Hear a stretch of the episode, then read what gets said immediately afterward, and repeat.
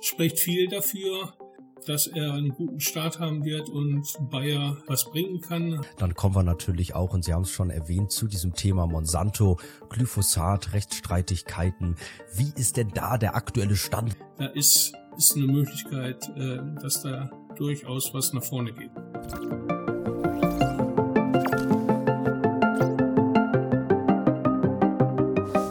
Ein wahrer Paukenschlag bei der Bayer AG, ein neuer CEO und damit die Hoffnung auf einen Neuanfang. In dem heutigen Video wollen wir uns mit diesem Führungswechsel beschäftigen und auch der Frage auf den Grund gehen, ob es sich wohl lohnt, den Bayer-Konzern aufzuspalten, was ja schon lange auch von aktivistischen Investoren gefordert wird. Also es lohnt sich bis zum Schluss dran zu bleiben, hier auf dem YouTube-Kanal der SDK Schutzgemeinschaft der Kapitalanleger. Mein Name ist Paul Petzelberger und mit mir eingeschaltet Joachim Kregel, unser Hauptversammlungssprecher bei der SDK.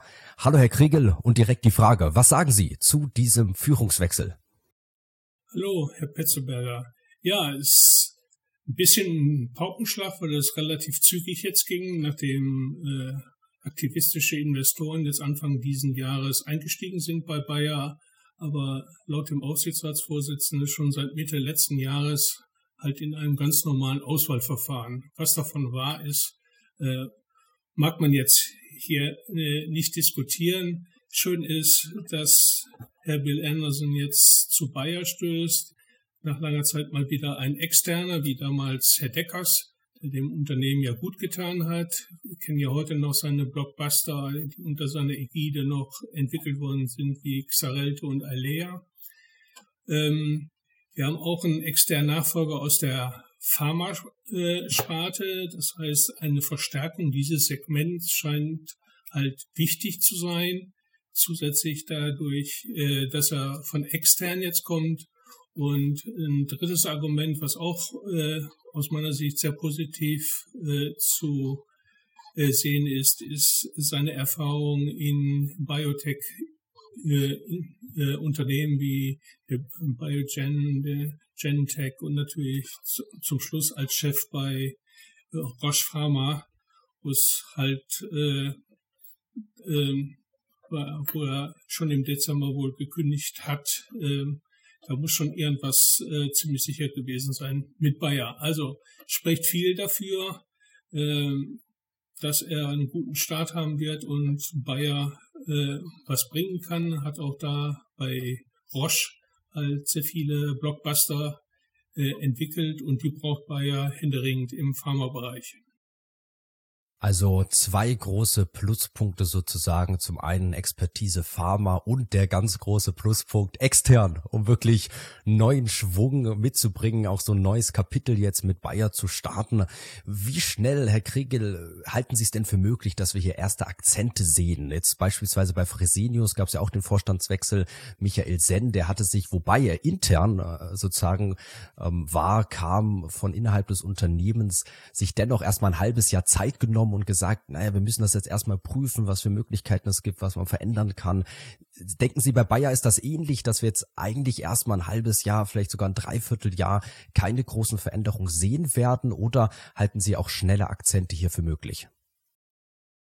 Also ich glaube, das wird alles äh, zügig sich entwickeln, aber äh, der Markt und ich rechne auch damit, dass die äh, modifizierte Strategie, die unter ihm ja entwickelt werden wird, äh, eine Zeit braucht, so dass wir da vielleicht sogar bis Ende des Jahres warten müssen und im nächsten Jahr halt die, die großen Änderungen halt sehen.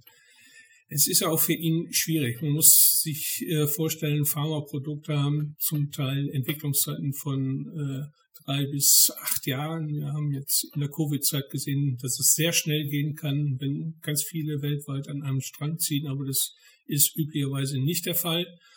Man braucht die Phase 1, 2 und 3 Ergebnisse und da kann er im Prinzip jetzt äh, im Pharmabereich relativ wenig machen. Im Agrarbereich, äh, er ist ja auch Chemieingenieur, ähm, ist eigentlich die Sparte, ja, wenn man die letzten Quartalszahlen sieht, ganz gut aufgestellt mit 4,2 Milliarden EBIT bei fast 20 Milliarden Umsatz in neun Monaten.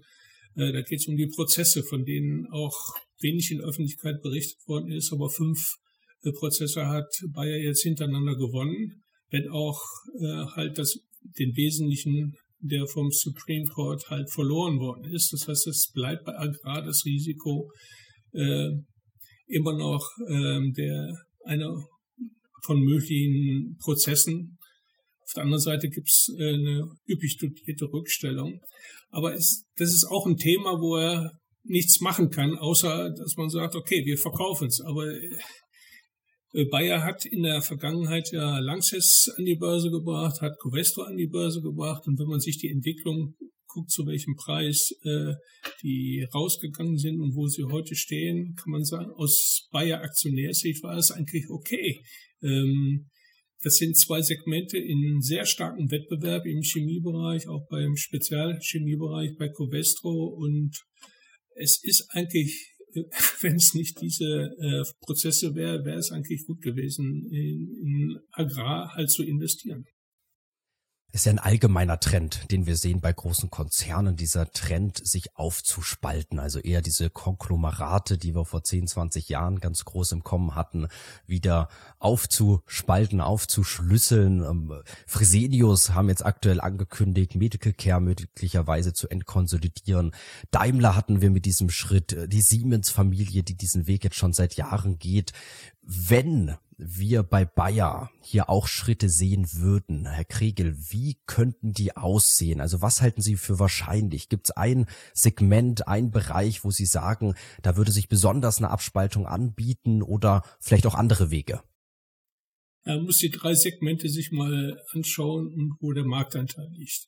Also wir sind bei Agrar Nummer eins bis Nummer drei, je nachdem, was man zu Agrar zählt. Wenn man Maschinen dazu zählt, ist KGL äh, Nummer eins wenn man rein die, die Saatgute und äh, die Unterstützung der Landwirte angeht, äh, wäre Bayern die Nummer eins. Der Markt ist aber mit 100 Milliarden Euro weltweit überschaubar. Hat Bayern einen Marktanteil von 25 Prozent. Consumer Health ist die kleinste Sparte bei Bayer, gibt es immerhin einen Marktanteil von 4 Prozent. Aber mit 4 Prozent Marktanteil ist man schon die Nummer 6 bei einem Marktvolumen von 150 Milliarden. Da geht's halt over the counter, äh, also rezeptfreie Arzneimittel, die man nur in der Apotheke bekommt.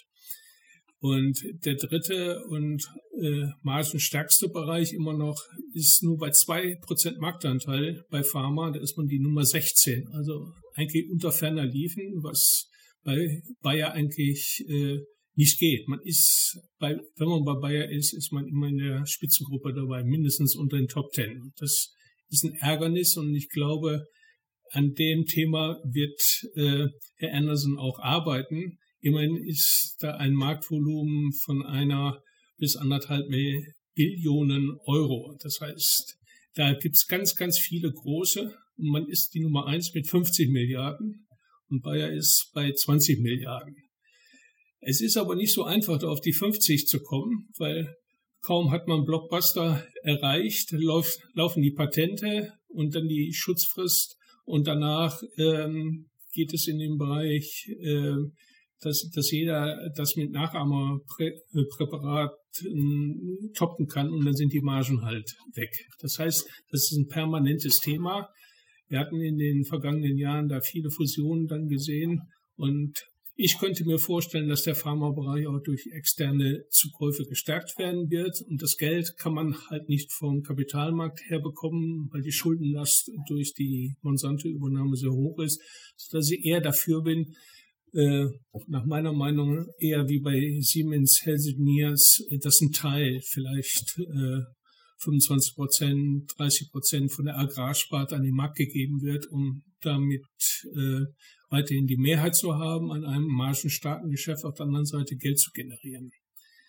Wenn man bei den Forschungsaufwendungen sieht, die Herr Anderson bei, bei Roche äh, immer forciert hat, äh, hätte Bayer mit 3,2 Milliarden da auch noch, wenn man halt weiterkommen wollte, unter die Top 10, müsste man da ein bis zwei Milliarden mehr pro Jahr investieren, in die Hand nehmen da die Dividende halt äh, auch steigen soll, wäre halt so eine Idee aus meiner Sicht vielleicht äh, möglich.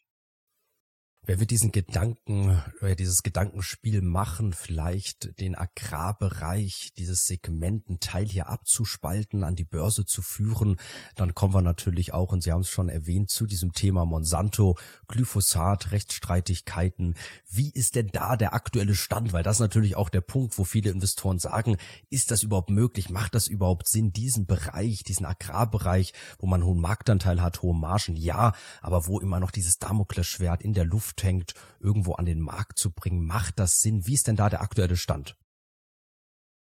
Ja, das, das ist tatsächlich richtig. Das heißt, im Moment, wir hatten ja eben darüber gesprochen, wird sich kurzfristig was ändern nicht. Äh, man muss noch den einen oder anderen Prozess gewinnen. Die Konsequenz aus einem gewonnenen Prozess in den mittleren äh, Verfahrensebenen ist dann, dass man mit den Anwälten halt dann nicht in dem großen Umfang Vergleiche schließen muss, weil man sagt, ja, könnt gut äh, gegen uns ja klagen und ihr seht ja, was dann passiert, da bleibt ihr auf euren Kosten sitzen. Das hält im Prinzip die Rechtsanwaltskosten etwas klein, wenn man halt gewinnt. Und wenn man jetzt fünfmal hintereinander gewonnen hat, ähm, ist das auch ein Vorteil. Und äh, das, was, was ich dachte, was, was ziehen würde, was leider der Supreme Court dann nicht angenommen hat, ist, äh, geht ja immer, es gibt noch immer keinen Warnhinweis auf, auf, auf diesem Roundup, weil die Bundesbehörde sagt, das ist nicht krebserregend und Bayer darf es halt nicht machen und Landesrecht sagt, ja, ihr müsst eigentlich davor warnen. Das heißt, es gibt zwei Jurisdiktionen, also zwei, zwei Rechtsgebiete, das Bundes- und das Landesrecht und Bayer wollte da Klarheit haben, hat es aber leider nicht gekriegt. Ähm, es gibt noch ein PCB-Thema, aber man muss auch immer sehen, in solche Unternehmen, auch im Pharmabereich, äh, gibt es Nebenwirkungen äh, bei Arzneimitteln, gerade bei neuen. Und dann können natürlich Verfahren, äh, Verfahren und Rechtsverfahren drohen, besonders wenn man in den USA äh, tätig ist. Da Herr Anderson aus dieser Gegend kommt, glaube ich, äh, dass das gut gemanagt werden wird. Und ich schätze mal, in 2024, 2025 wird es da auch in diese Richtung dann Ideen geben, was man da dann macht, wenn man halt gesagt hat, okay, äh, es läuft halt mit den Prozessen besser und es kommen keine neuen Klagen hinzu und die Rückstellungen reichen aus und dann wäre auch ein Börsengang äh, im Minderheitsanteil, glaube ich, äh, für den Anleger attraktiv, weil die Renditen stimmen. Und wir haben halt das Thema, dass die Bayer-Aktie bei um die 60 Euro im Moment äh, liegt mit einem Kursgewinnverhältnis von 8, was für, für so ein Unternehmen natürlich gar nichts ist. Und äh, ja, Analysten gehen von 80 bis 100 Milliarden aus. Das heißt, das wird ein Kurs so von 80 bis 100 Euro dann bedeuten. Das heißt, da ist riesiges Potenzial in der Aktie, wenn halt dieses Fragezeichen nicht wäre. Und da sind wir schon beim letzten Punkt, beziehungsweise Sie haben ihn schon mitgenommen, Aktienkurs, Bewertung. Wie Sie sagen, kurzfristig hat sich der Kurs ja jetzt ein bisschen erholt, also wirklich sehr kurzfristig hier auf Sicht von ein paar Monaten, aber langfristig.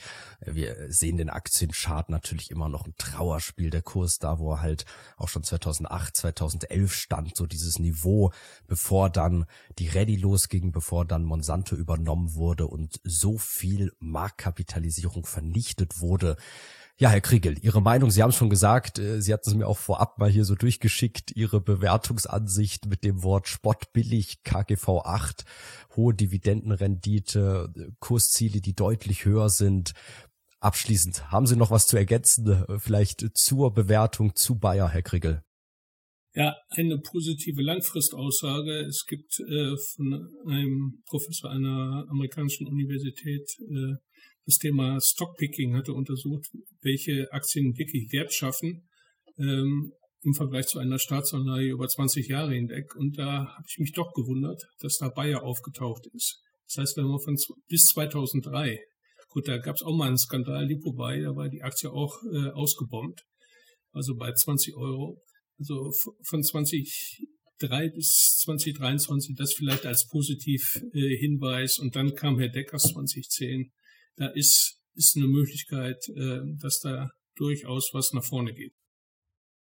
Und wir bleiben dran Also bei Bayer, aber wie gesagt, es gibt so viele andere große DAX-Konzerne, gerade auch, wo sich viel bewegt. Fresenius wollen wir bei Gelegenheit auch mal ein Update machen und da freuen wir uns natürlich an alle Zuschauer, wenn ihr unseren Kanal abonniert, wenn es nicht schon getan wurde und gern natürlich auch dem Video ein Like geben und hier in den Kommentaren eure Meinung. Wir freuen uns da immer drüber und nehmen da gern auch Feedback auf, auch über weitere Videos sozusagen, Videowünsche. Also gerne eure Kommentare hier unter dem Video. Herr Kriegel, an Sie nochmal vielen Dank für Ihre heutige Einschätzung zur Bayer AG. Gerne. Und wir hatten vor ein paar Monaten zu Linde ein Video gemacht, also auch ein großer DAX-Konzern, aber das Ende ist besiegelt, sozusagen am deutschen Börsenparkett, zumindest mal im regulären Handel, was es damit auf sich hat und was für Auswirkungen das haben könnte. Schaut doch gerne mal hier beim Linde-Video vorbei. Natürlich auch bei den anderen Videos auf unserem Kanal. Bis zum nächsten Mal.